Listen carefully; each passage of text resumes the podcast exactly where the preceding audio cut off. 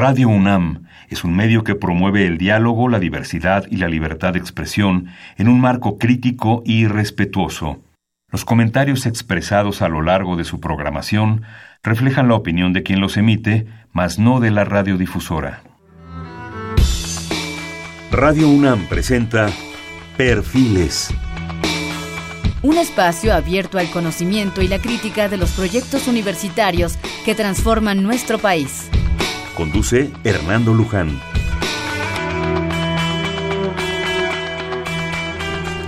Buenas noches, bienvenidos a Perfiles, un espacio donde conversar con las mujeres y los hombres que día a día forjan nuestra universidad.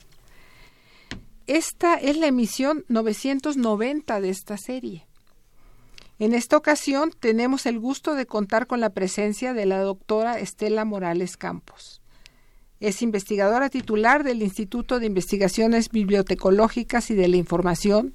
Es doctora en estudios latinoamericanos, maestra en bibliotecología y maestra en biblioteconomía.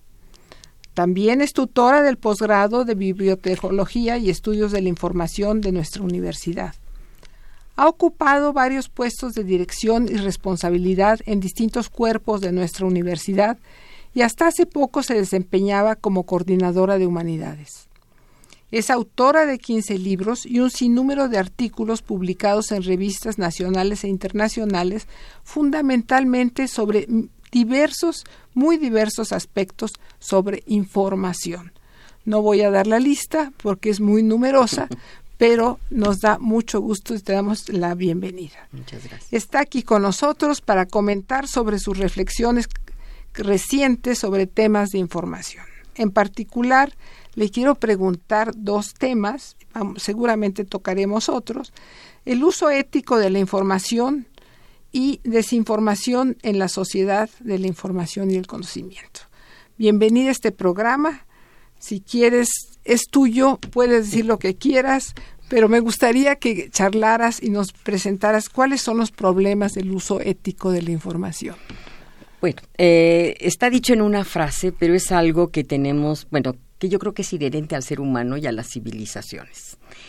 Cuando usamos la información de otro y no le damos crédito, cuando alteramos la información pensando que nosotros somos los creativos, y entonces, bueno, estos son faltas éticas porque no estamos respetando la obra del otro.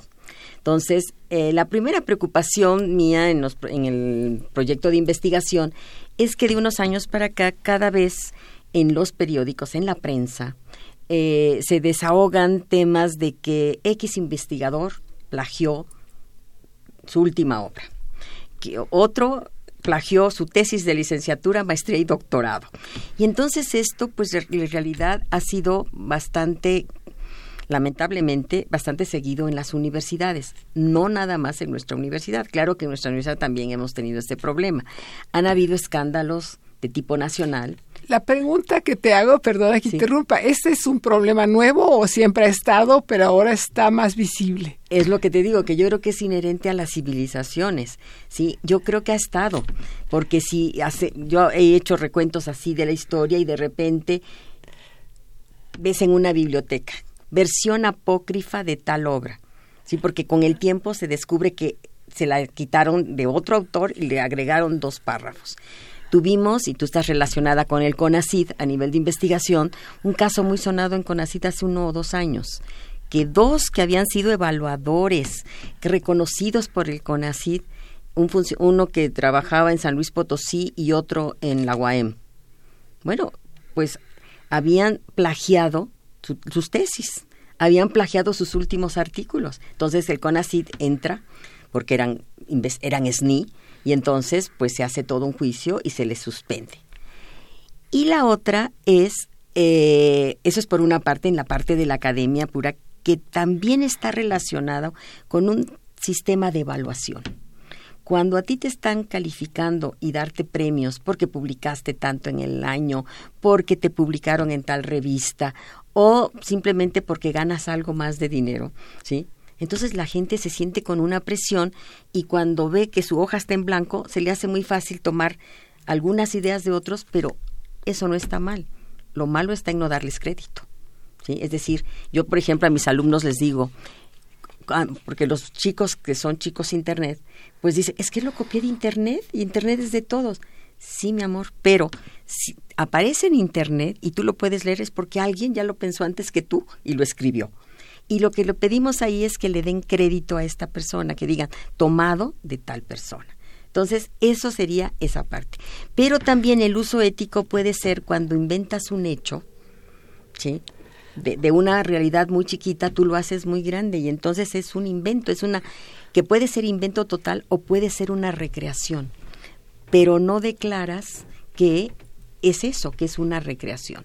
Han habido, por ejemplo, hasta en la literatura, que en la literatura muchas veces es todo imaginación, no necesitas comprobar el hecho, porque es tu imaginación. Pero han habido casos de autores que han plagiado obras de otro autor. Un caso muy sonado de los últimos, así que recordemos, fue eh, un, escritor peruano, que todos saben su nombre, pero no lo voy a decir, que ganó un premio, el premio de literatura de la FIL, por ejemplo. ¿Sí? Bueno, te voy a eh, eh, pedir un corte porque me, me, indican, y con toda razón, que no me he presentado. Mi nombre, mi nombre es Silvia Torres.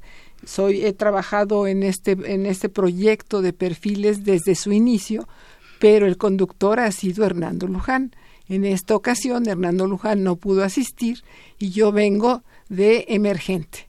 Eh, si no lo hago bien, ustedes me perdonarán, pero si sigo practicando seguro que me va a salir todavía mejor. Por de todas maneras, yo les indico que si quieren hacer comentarios, los teléfonos en cabina son el 55 36 89 89. Repito, 55 36 89 89. Déjame comentarte una preocupación sobre esto del plagio. Eh, en la ciencia y en, la, en, el conocimiento, si uno conoce una idea, si uno la entiende, pues ya es tuya también. Ya la haces tuya y crees que es tuya y, es difícil a veces la, la, línea divisoria de dónde está el plagio, dónde está la copia, dónde es tuya, dónde es tu aportación. Es, es interesante este tema. Claro, el problema del plagio no es cuando tú haces la idea y, e inventas un camino para llegar a esa idea, porque es tu camino. El problema es cuando tomas de un escrito los párrafos y los reproduces como tuyos. Eh, lo válido es tomar el párrafo y decir tomado de tal autor. Claro. Y ahí no estás plagiando, estás dando los créditos. Claro, es, sí, por supuesto, hay una, una gran diferencia porque se toma la fuente y se cita la fuente. Se cita la fuente. Y se dice, todo esto ya lo dijo y, textual lo dijo así. Y es válido decir, en tal año tal investigador hizo esto bajo esta metodología pero yo llego a otro resultado con otra metodología. La ciencia así se hace, de un antecedente al otro. Pero llegando a la ciencia ya no es plagio, sino es recreación. ¿Te acuerdas que en Nature, y ahorita eh, un investigador coreano, recuerdo muy bien, que hizo un experimento que le valió premios jóvenes muy reciente y hace otro artículo y se lo publican en Nature. Entonces, hasta ahí va bien, pero era por su prisión que en lo que su país lo presionaban para producir. Entonces, él siguió sobre una base falsa.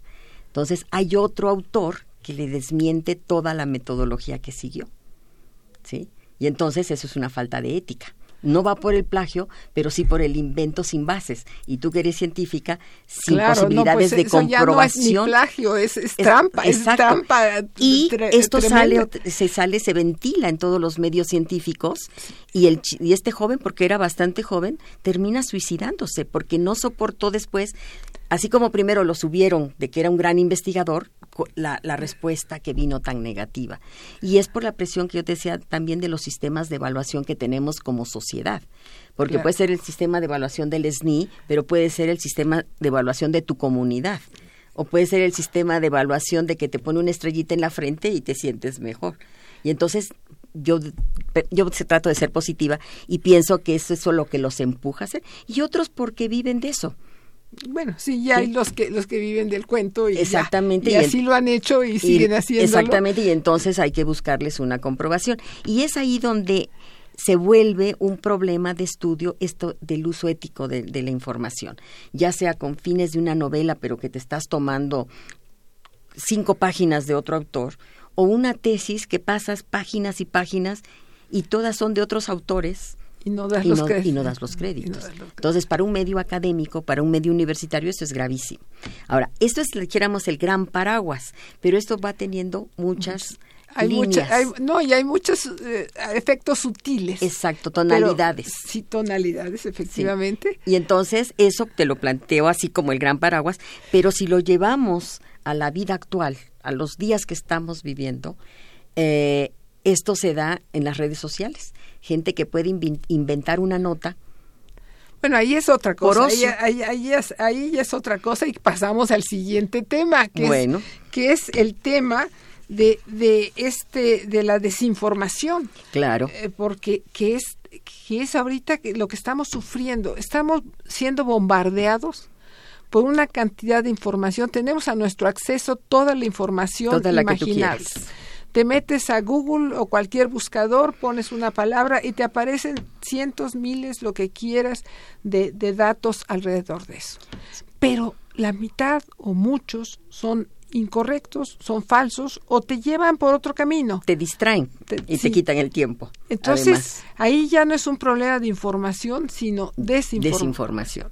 Y además hay la desinformación deliberada También. que los políticos hacen, que de- de- cuentan las verdades a medias para llegar a sus fines, etcétera. Los políticos, Mm, Sí. los, los vendedores, eh, Y en, a- en fin, nos, lo vemos en mil. A- en ahorita mil- que mencionas los políticos, pues los políticos han usado esa técnica desde desde siempre. de que se inició la civilización, ¿sí? Porque, pues no me digas que en la Edad Media un gran señor feudal no inventaba su, la historia que a él le convenía, ¿no? Para ganar una guerra, para este que sus súbditos llevaran más, más diezmo o más a- este productos a su, a su, a su señorío. Entonces, esto la política lo ha usado. Eh, mencionaste a los vendedores, pero pues hay profesiones que se prestan para eso, nada más que tú cuando te dices que no, eh, estás frente a un vendedor, pues le pones duda porque dice quiere vender su producto. El problema es cuando no sabes que es un vendedor y lo estás trabajando en la academia o lo estás trabajando en una universidad o eres sociedad común y de repente te, te llega una, en las redes sociales una noticia alarmante. Tú no sabes quién la produce ¿Y con qué objetivo? y con qué objetivo. Exactamente. En cambio, cuando te están vendiendo algo, pues tú sabes que el señor va a poner de su cosecha porque lo que necesita es vender el producto. Eh, por ejemplo, los, los que se dedican al espionaje. Ha habido espionaje desde, también desde los principios de la Sí, humanidad definitivamente. y juegan con la verdad. ¿Para qué? Para obtener información que a ellos les conviene o para ellos dar información que perturbe al que está del otro lado. definitivamente. Sí, sí. Y entonces hay profesiones que ya las tienes también etiquetadas. El drama está cuando no tienes esa etiqueta, cuando no sabes y de buena fe confías que te pueden estar diciendo la verdad, ya sea a través de un documento científico Claro. o a través o, o ahora de una red. los pseudocientíficos. Los pseudocientíficos. Los, los documentos pseudocientíficos. Pseudocientíficos. Los mensajes pseudocientíficos Exacto. que entran por todos lados. Entran por todos lados y a veces te alarman sobre un hecho. O si tú lo crees, pues estás con una idea de que tal producto o tal, ya ni siquiera es producto comercial, que tal sustancia le hace mal a la vida humana o lo que sea. Y entonces tú te preocupas. Pero ahí hay un problema de- con la información. Ahora, en la medida mi, mi teoría, mi punto de vista es que esto ha existido toda la vida. ¿Qué Claro que pasa? sí. Que cuando llega la tecnología de las llamadas TICs, tecnologías de la información y la comunicación, que aparece la maravilla de Internet, porque es una cosa maravillosa, definitivamente. tiene, tiene el mal uso, tiene sus problemas, pero como tecnología es maravillosa. Y ahora aquí habría que recordar, el problema no es Internet. No, no, no. la tecnología no. no. es, no es el problema. El problema es quién la usa ¿Y cómo la usa? y cómo la usa. El que la alimenta y el que se alimenta de lo que se produce en Internet. Internet es el medio y es de los medios más maravillosos que marcan una época en la sociedad. Así como tuvimos todo el impacto de la imprenta, que fue una revolución en su momento, pues esa es una línea divisoria importantísima cuando aparece el, Internet y la, y la tecnología digital. ¿Por qué? Porque así como con la imprenta, en lugar de hacer en tres meses, un año, cuatro manuscritos, con la imprenta hacías 100 o, o mil después, o los que tú quieras, pues así se multiplicó cuando llegó a Internet. Pero otra cosa, pues que lo hizo accesible a una gran parte de la población, ya sea por recursos propios o estados que proporcionan esto a la población. Les recuerdo al público que el teléfono en cabina es 55 36 89 89. Repito, 55 36 89 89. Si quieren hacer algún comentario o pregunta, estamos aquí a sus órdenes. Estamos hablando sobre desinformación y, y, está muy extendida en, en mil aspectos.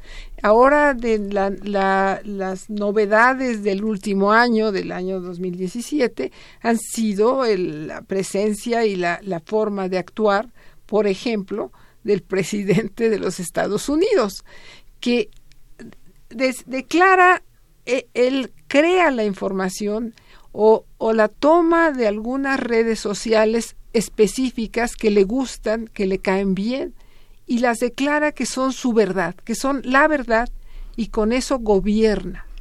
Esto es terrible. Por ejemplo, en un momento dado dijo que eh, los votos excesivos que había tenido, le parecieron excesivos, que había tenido el Partido Demócrata, habían sido porque habían sido fundamentalmente por los ilegales mexicanos, hispanos, que le llaman, pero son uh -huh. fundamentalmente mayoritariamente. Mexicanos no tiene ningún elemento para decir eso.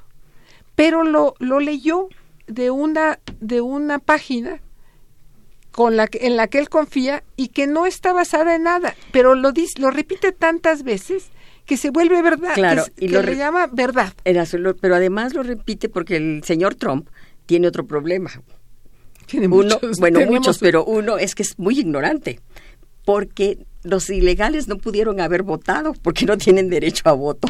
Entonces, los demócratas no pueden haber juntado miles de votos vía los ilegales, ya de entrada. Pero como es el presidente del país, pues yo creo que todavía sigue siendo el sigue más siendo poderoso. El más poderoso, no pues entonces duda. el peso de sus eh, dichos tiene mucho que ver. Esto, este, hay teorías que son que una que se llama la posverdad, que esto ya se venía usando Sí, desde sí, esa, esa palabra neces 69. necesito que nos las describas con Sí. mucho cuidado aquí en este programa porque yo todavía no la entiendo. La famosa posverdad se va generando desde los sesentas, ¿sí? O sea que no la, no la, no la inventa Trump, pero es la, el que mejor la ejemplifica, ¿sí? Es de un hecho, tú tomas solo una parte y lo das como verdad, pero como está sacado del total, es eh, los gringos le pusieron posverdad, que es algo más allá de la verdad.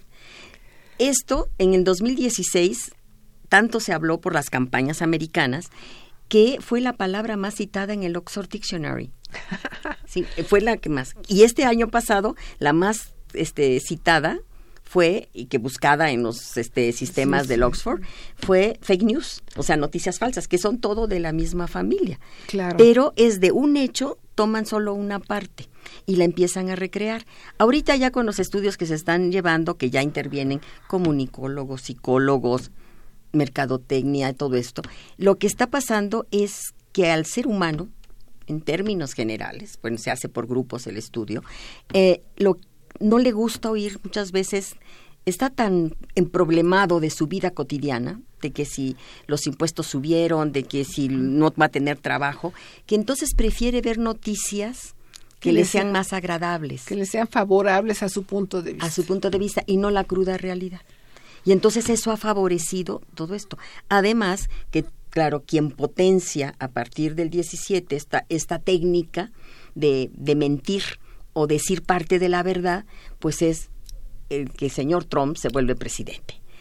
Y entonces ello y su equipo de campaña y también la gente de, que tiene a cargo la comunicación de la Casa Blanca, lo utilizan y además con mucho desparpajo.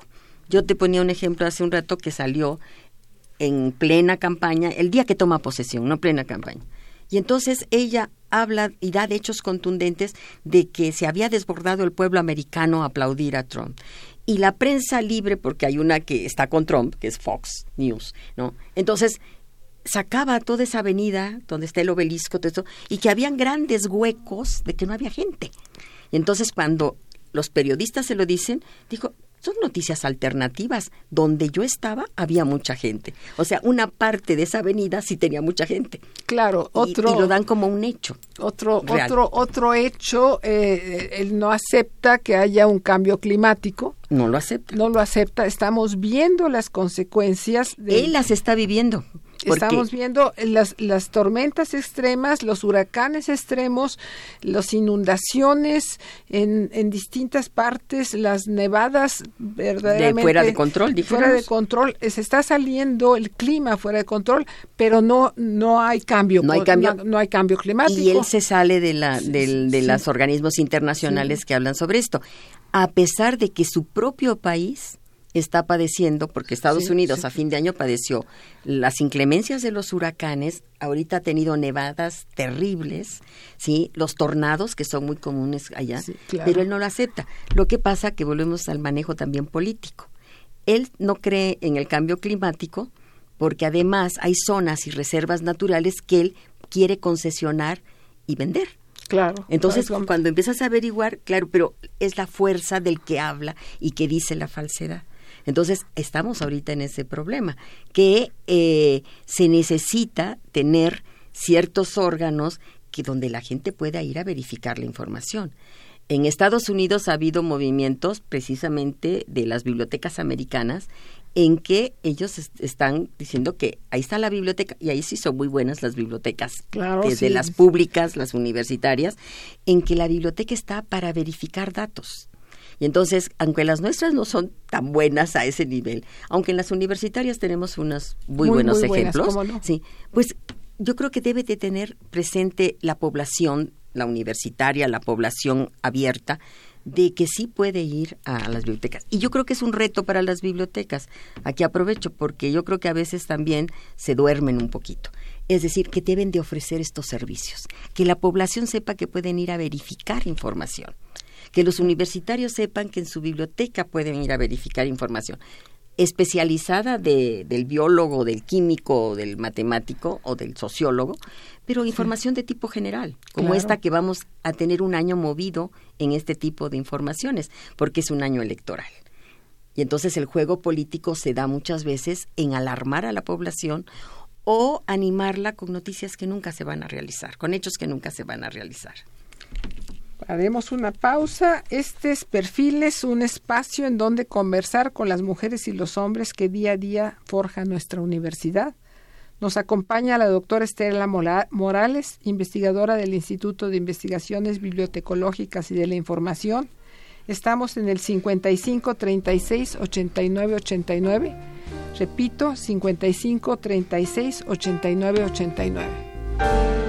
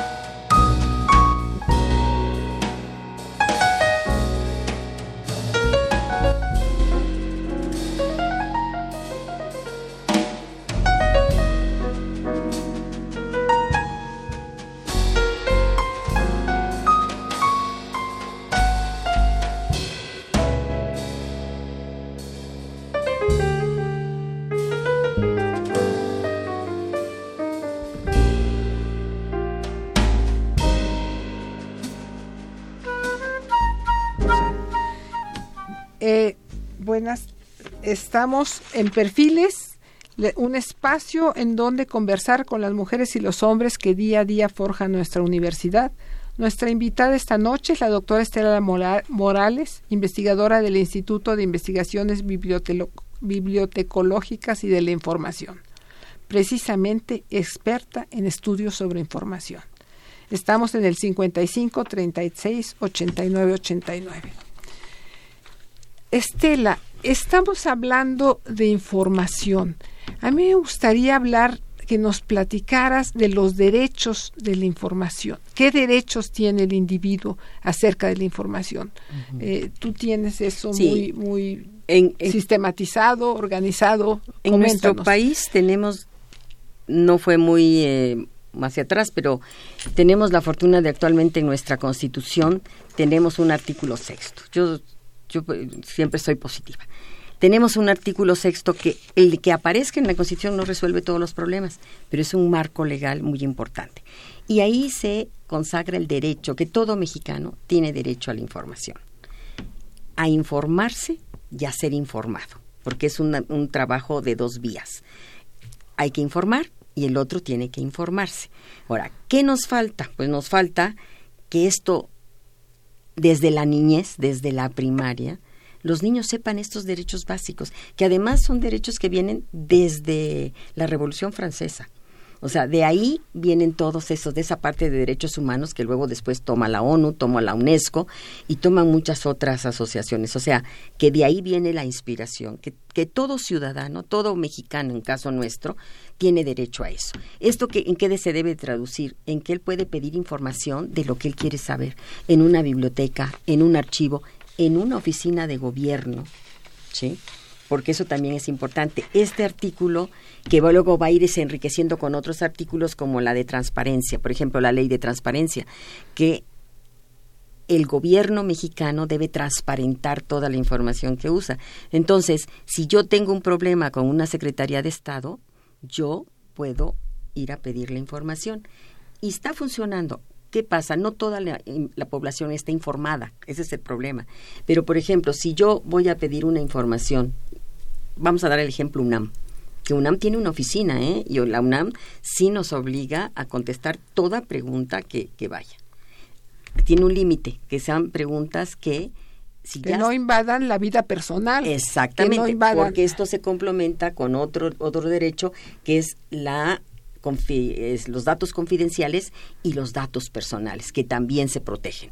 Entonces, salvando eso, toda instancia tiene que informar. Pero vamos a suponer que no informara a la UNAM. Vamos a tomar ese ejemplo. Esta persona puede ir al, al INEA, es que el Instituto Nacional de Transparencia, Federal de Transparencia, o Nacional es ahora de Transparencia, mete la pregunta y entonces la requisición de respuesta te viene por transparencia y la tienes porque si no hay, hay multa. Entonces, sí estamos protegidos de acuerdo a las leyes. Lo que mi punto de vista es que tenemos que bajar esas leyes a que las conozca la población que tiene esos derechos. Y, que ejerza sus derechos que ejerza sus hacia elementos importantes y no tonterías. Exactamente, pero que él sepa que tiene ese derecho. Los derechos son de ida y vuelta. Hay derechos y hay obligaciones, pero hay que conocerlos. O sea, yo tengo el derecho de ir a preguntar y luego tendré obligaciones también de informar. Pero es muy importante. Entonces creo que nuestro país, desde la parte normativa, ha tenido aciertos que es el derecho a la información, porque, pues aunque era un derecho humano, no estaba registrado en la, en la Constitución. Entonces, no, está, no estaba reglamentado tampoco más adelante. Más adelante. Y entonces ahora ya está y en cualquier pleito o cualquier demanda tú lo puedes citar se crea el Instituto Nacional de Transparencia. Por esto, esto se aplica a los, a los fondos públicos, ¿verdad? Principalmente a los fondos públicos. Pero cuando ya empieza a haber una cultura de informar y ser informado, tú, lo, tú cada vez lo vas exigiendo más, que tienes derecho a estar informado. Claro. El problema es cuando no lo conoce el grueso de la población. Entonces ahí tenemos que trabajar mucho las escuelas, las universidades, eh, las bibliotecas en su nivel de los archivos también, porque antes, por ejemplo, era muy común que tú fueras a pedir algo al archivo y dijeran, no, no, no se puede consultar. Y a veces era por flojera o porque no lo tenían catalogado. Ahora lo tienes que consultar, salvo que si hay una cosa en la ley, que sean por problemas de seguridad nacional o porque el donante de ese fondo lo reservó. Lo reservó X número de años. Está en la ley marcado cuántos años. Salvo eso, todo lo demás eh, tienes derecho pero, a Pero la, verdad me pregunto, eh, ¿es, ¿es realmente realizable, porque muchas veces yo me temo que algunos archivos simplemente son inaccesibles porque no están organizados, porque nadie los encuentra, porque lo tiraron, ya lo quemaron, en fin. Voy a decir una cosa muy triste. Si nuestras bibliotecas sentimos que no están en el máximo nivel comparado cuando nos comparamos con Estados Unidos, por ejemplo, o con Europa, o con Europa, pero Estados Unidos lo tenemos muy cerca, ¿no? Nuestros archivos están más olvidados porque por muchos años no le dieron importancia a los archivos. Y eh, yo no sé si tú lo llegaste a oír, pero alguien que no tienes a dónde ponerlo, pues que se vaya al archivo. ¿sí? Y entonces a veces abres la puerta del archivo y son cajas y cajas y cajas. Pero esta ley del archivo, que hay una nueva ley federal de archivos, el gran acierto de esta ley, puede tener muchas críticas en sus artículos, es que dio un plazo para, para de gracia para que se ordenen para que se organicen los archivos. Para que se organicen. Entonces eso yo yo soy optimista vuelvo a decir y espero que sí porque hay lugares donde no tenían archivistas ya los tienen ¿sí? los han contratado. Por ejemplo yo tuve un alumno que trabajaba en un archivo médico del Centro Médico Nacional y los traían porque muchas veces no te daban antiguamente no sé si a ti te tocó tú querías pedir tu archivo o tu expediente de tus enfermedades y no te lo proporcionaban. Es, cierto. No te lo eh, proporcionaban. Y cuando tú ibas al médico particular por alguna razón y te decía sus análisis o sus pruebas de tal, las tenías que volver a hacer porque el, el ISTE o el IMSS no te lo daba. Y ahora es obligatorio. Y hay una oficina donde los puedes ir a pedir. Entonces yo creo que es, cuando estás tan mal, das un paso y casi no se nota. Das otro, y, pero yo creo que vamos caminando hacia un día tener una situación más sana en esto, que la información sea accesible a todo ciudadano. Nos están llegando eh, comentarios de Marisela Gutiérrez, de la Miguel Hidalgo, de Ángel Ernesto Pérez, de la Unidad Tlatelolco, de Adriana Alejandra Solís, que trabaja en la CEP, eh, maestra de primaria, de Claudio Lozoya, de ITAM. Eh, son varias preguntas y te las voy a leer todas y luego vamos a ir discutiendo las que vayan, vayan al tema. Respecto al tema de fake news, ¿qué puede comentar sobre el, comentario que hace Denise Merker cada semana sobre las fake news más sonadas en la semana? Eh, que, bueno, quiero decir que todas ah, nos, nos van a felicitar, son muy generosos nuestro público. Quiero eh, otra cosa, otra pregunta. Quiero comentar que algunos funcionarios, como el presidente Peña, han falsificado sus títulos. ¿Cómo se puede erradicar el plagio en las universidades? Otra pregunta, ¿qué tanto afecta a los niños la desinformación que se da en las redes sociales y cómo podemos entrarla, evitarla o prevenirla? En los niños, ¿verdad? En los niños. En la, la ¿Qué tanto afecta a los niños la desinformación? Esencialmente son los comentarios. Bueno. Así es que si gustas... Yo creo que, por ejemplo, esto que hace Denise, que yo lo he visto, el que hace la, la, noticia falsa de la semana, es importante porque empieza a poner el dedo, en, el dedo en la llaga.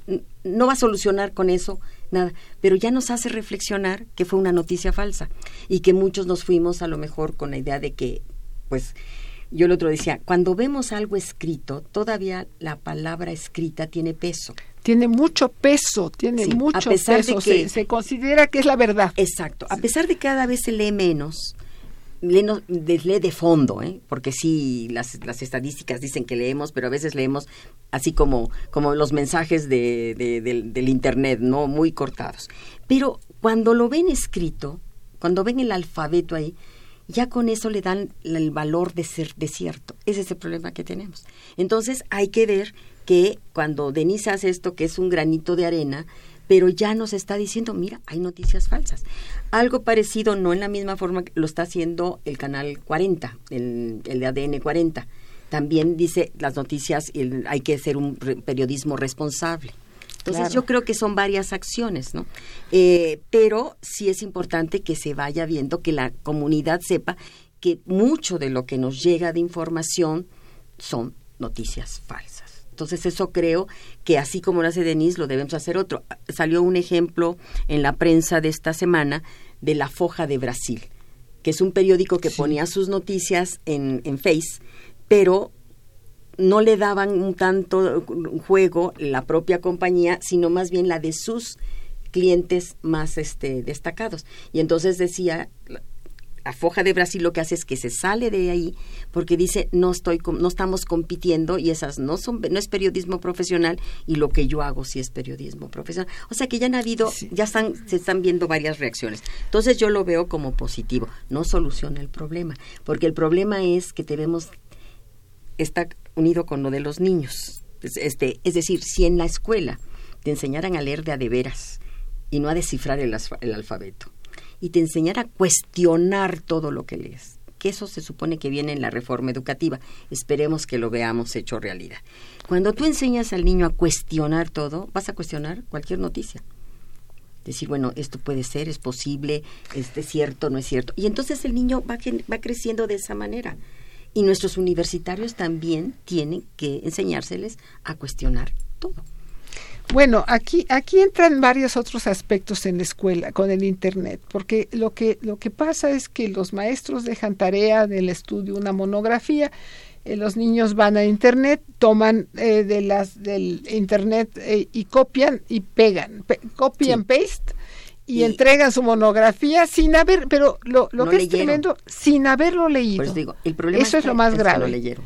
entonces, aquí tenemos el problema del acceso tan abundante de, información, tan accesible, estamos tan fácil de manejar pero y que no que no tiene no le estamos dando sustancia y contenido. Pero sí habría efectos si la en, desde la primaria enseñan a los niños a cuestionar. Hay escuelas privadas, no no tengo ejemplo de una oficial que sí consultan, hacen las tareas vía internet, pero son con ciertas páginas que tienen que estar verificados los datos. ¿sí?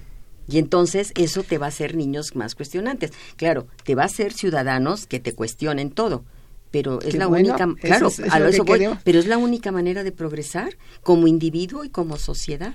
Entonces yo creo que si lo atacamos eh, desde la escuela, creo que es eso. Y la universidad, cualquier universidad, tiene mucho que hacer sobre esto. Que, sus, que los alumnos sean críticos. Y porque esto que tú pusiste, que lo hacen los niños de primaria, qué tragedia, lo hacen los de las universidades también. Lo hacen los de las universidades, lo hacen los alumnos, y Eso es una tragedia. pero, si los enseñaran a, criticar, o, que al menos en clase se comentara ese trabajo. O que lo hubieran leído, leído, comentado, comprendido, decir, bueno, esto lo tomé de este lugar, eh, dice esto, pero en realidad tal cosa es, lo que yo digo con, un, con un juicio crítico. Que enseñarlos a ser críticos porque al leer dicen, bueno, esto no tiene ni pies ni cabeza, ¿no? Y entonces ahí se empezaría la discusión. Entonces sí hay mucho que hacer desde el punto de vista educativo y eso sería contrarrestar lo inundado que estamos de, de ¿cómo se llama? De, este tipo de información. Ahora, y ahora en, cuanto a los plagios, que sí hemos visto y se han, se han señalado varios muy significativos, me parece que, que siempre ha habido plagios. Siempre. No es consuelo, pero siempre ha habido. Siempre ha habido plagios, pero ahora es mucho más fácil verificar. A eh, eso voy. Identificarlos. Eso es lo que yo, eso es lo que yo quiero decir. Que sí es muy fácil plagiar, porque muchas veces el profesor o el, o el jurado de una tesis, que está mal, pero pues vamos, es una realidad, no conoce a todos los autores que han escrito sobre eso.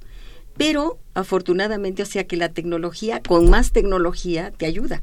Existen softwares que puedes correr tú un texto y el software te está marcando dónde está copiado, dónde es copia de otro. ¿sí?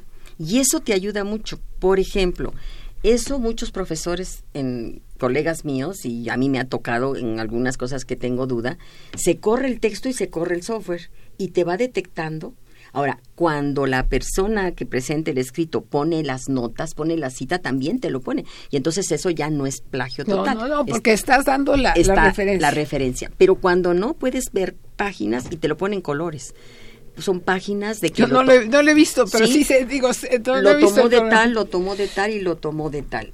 Muchas de las revistas académicas que están en la, en la lista de CONACID, que les da también una estrellita, Ahora, cuando reciben una, una una contribución, lo primero que hacen es correr con el software estos, estos artículos para ver si no es un artículo plagiado y lo vayan a publicar en su revista. Entonces sí hay ayudas. Antiguamente no, antiguamente era el sabio del área que detectaba, oye, esto ya lo leí en otro lado. Pero ahora estos softwares te ayudan muchísimo a detectar los plagios. Sí, es que ahora, eh, o sea, siempre ha habido plagios.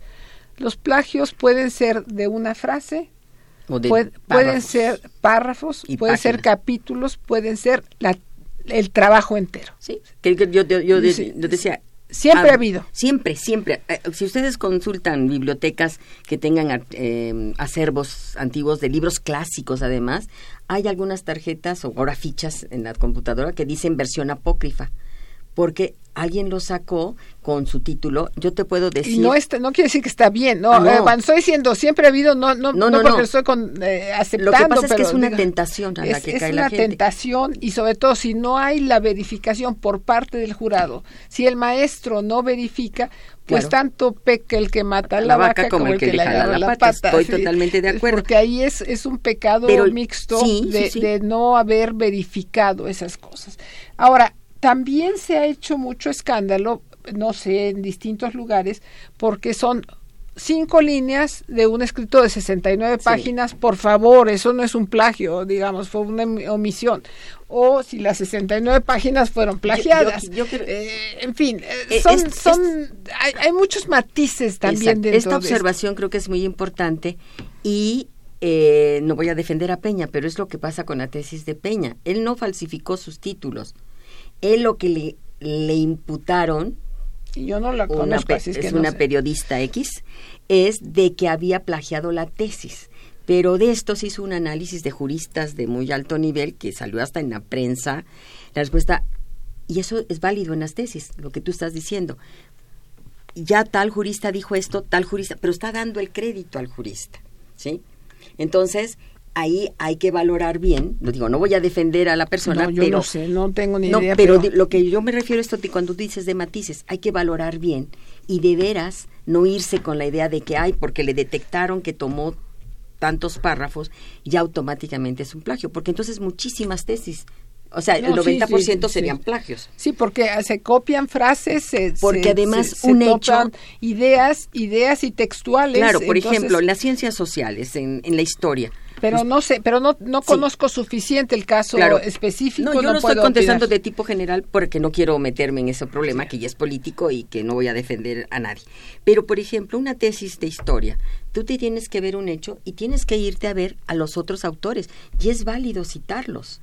Es decir, fulanito dice tal cosa pero en el archivo tal se descubrió otra cosa. Pero siempre vas a encontrar esos párrafos con la cita a pie de página o, en el párrafo. Claro, eso es, lo que se tiene que hacer. y no siempre. Y eso no es plagio. Bueno, si es así, no es plagio. Si no es así, es plagio y no debe de hacerse. Y no debe de hacerse. Aquí hay otra pregunta que te dejo, pero yo quiero, tengo un tema que no hemos tocado y que me gustaría, eh, que, que a mí me ha preocupado en el pasado, sobre la información. Estamos hablando sobre información de textos pero durante muchos años este país, esta ciudad, vivió informada por una televisora y por un noticiero que se llamaba 24 horas. Y lo que no decía ese noticiero no había pasado. Nosotros sentíamos un temblor y decíamos, bueno, ¿ya lo dijo el noticiero? Porque si no lo dijo el noticiero, no pasó. Entonces, eso era desinformación. Claro. Eh, de otro estilo, de otro estilo verbal, oral, eh, visual, eh, etcétera, pero por eso en un artículo yo lo titulo Desinformación en la era de la información, porque de acuerdo a las eras, la era agrícola, la era industrial, se supone que estamos en la era de la información y el conocimiento, ¿sí? Pero este eso es manipulación, porque también existe la manipulación de la información, ¿sí? Y esto es manipulación, porque la política tiene, lo que decíamos, los políticos siempre han manejado la información a su favor.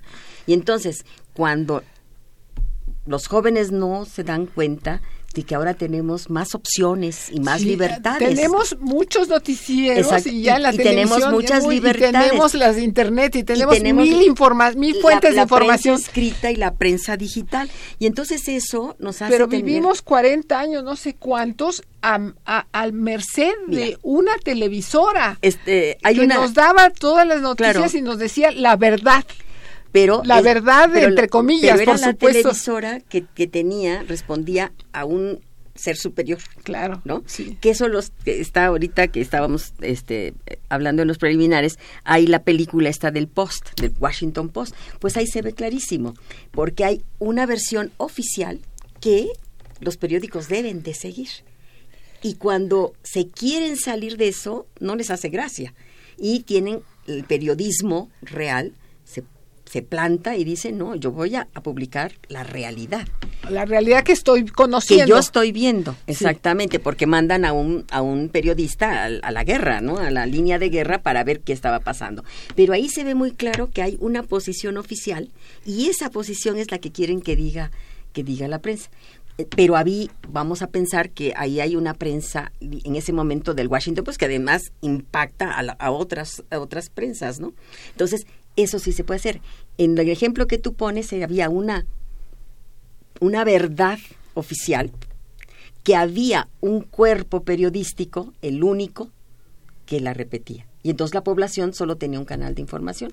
Había un canal de información oficial. ¿Solo un canal? Pero era, era tan, tan eh, dominante que si uno veía un acontecimiento que uno lo había visto con sus propios ojos, No. iba a encender la televisión a ver si, a ver qué, No, a ver si era cierto, no, tú a lle- ver si era o, cierto. o en la prensa, a veces yo, yo alguna vez lo dije, bueno, yo creo que yo fui a otra ceremonia, porque a la que yo fui no pasó eso, ¿no? Claro. Porque te están reseñando algo que no es. Entonces, pero ahorita esa es la ventaja. Por ejemplo, en la televisión, la, la televisión nacional ya tenemos varios canales, pero si tienes posibilidades de ver este televisión por cable o lo que sea, tú te puedes conectar a qué se está diciendo en España, qué se está diciendo en, Chile, qué se está diciendo en los Estados Unidos. Yo, pongo un ejemplo de una de las guerras de, de los árabes con los Estados Unidos.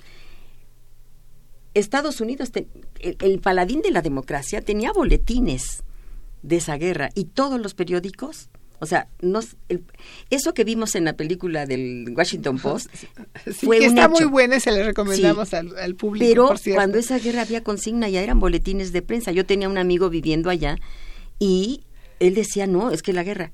Y yo, humilde mexicanita, tenía... Fue una guerra en que Televisa mandó, este, hay que darle también su crédito, corresponsales a la línea de guerra. Televisión Azteca mandó corresponsales a la línea de guerra, pero tenías la versión de Argentina, tenías la versión de Francia, de- de- de- del Canal 5 de Francia, podías ver la versión de, de- España y tenías acceso hasta Al Jazeera, o sea, tenías la versión de los árabes. Entonces teníamos, tenías acceso Ahora, a toda esa ya tenemos esa, esa diversidad de información y entonces tenemos que sacar esa ganancia, exactamente. Aquí hay un, un, eh, mensaje, una llamada de. Silvia de San Román Ajá. y dice, un periodista sudamericano dijo que en una eh, dijo en una oportunidad, estamos informados de todo, pero enterados de nada. Al final, estos son los tiempos en los que vivimos. Sí. Y la pregunta es, ¿cuáles fueron los puntos por los cuales muchas personas no estaban de acuerdo con la ley de archivos? Mira, a ver, sobre lo primero es totalmente cierto. O sea, yo no lo digo como él lo dice, yo digo, estamos informados pero no formados. O sea, si la not- el noticiero que quieras ver, pues lo que te está dando es un panorama general. Al día siguiente tú hablas como experta o experto diciendo no porque en Irán está pasando tal cosa, pero es lo que viste de ahí. O sea, estás informado, pero todavía no tienes conocimiento pleno del hecho. Para tener conocimiento pleno del hecho, de esa información tú tendrías que irte a otras fuentes a ver Y conocer más lo que lo rodea. eh, exacto, ¿por qué se provoca la guerra? ¿No? ¿Por qué hubo algo eh, en Irán? ¿Por qué están peleados con Siria? ¿Sí?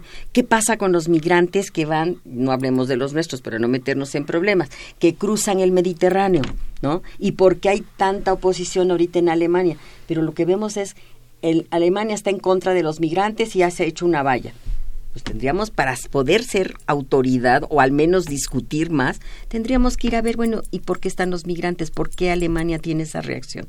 Entonces lo que nos falta es, lo que dice el señor es cierto, tenemos una idea general de los hechos, pero no llegamos, no hacemos el segundo movimiento que es, es de veras meternos al conocimiento. Y la ley de archivos sí ha tenido problemas, yo no, no soy experta en la ley de archivos, tiene, tiene bondades, pero mucha gente, eh, de lo que yo pudiera decir, es que sí reglamenta muchas cosas.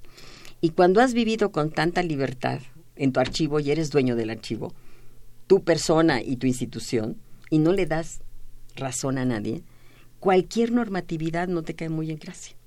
Claro, claro, porque tú tienes, has, has vivido una época de de, de, que eres la dueña y señora del archivo y tu institución igual, y entonces puedes negar el servicio o puedes darlo, puedes clasificar los documentos de una manera o de otra, pero cuando viene una de estas leyes te norma tu trabajo.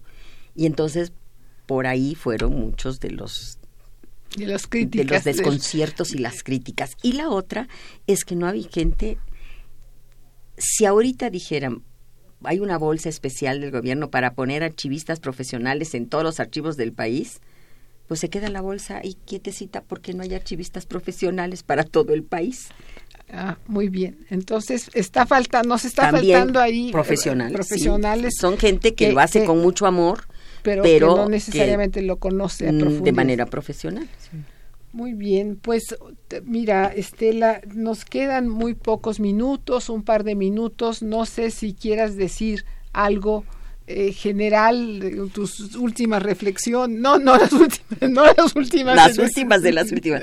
No, yo una reflexión general sobre Yo lo que diría, esto que, que, tú también lo has tocado, que debemos ser más críticos, que debemos de de veras leer, porque le hemos seccionado y, luego nos quedamos en los 140 caracteres que escribimos bueno, al grado de que ya hay jóvenes que ya no saben escribir completo, porque escriben con las abreviaturas que ellos se han inventado o que, la, que el universo se ha cómodas, que está muy bien para, para, ese, para, ese, medio. Exactamente. Pero hay no que saber para una tarea. Que nos, que nos sirven para una comunicación rápida, pero que si queremos aprender tener conocimiento de las cosas, sí tenemos que leer de una manera más detallada, tenemos que reflexionar sobre esa lectura y preguntarnos si tiene visos de realidad o no.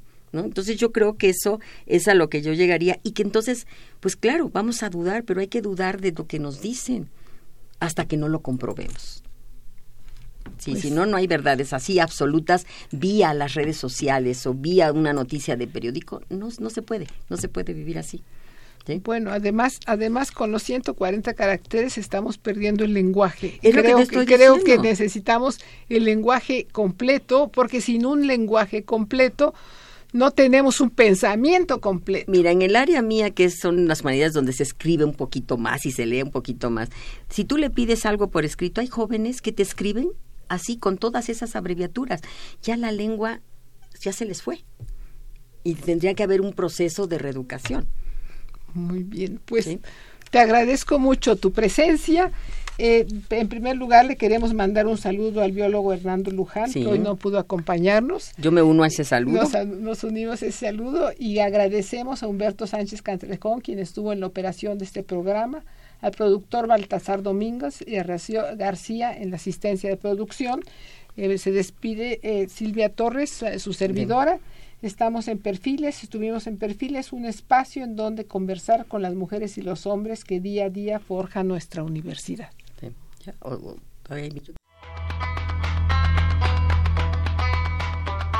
Perfiles, un programa de Radio UNAM.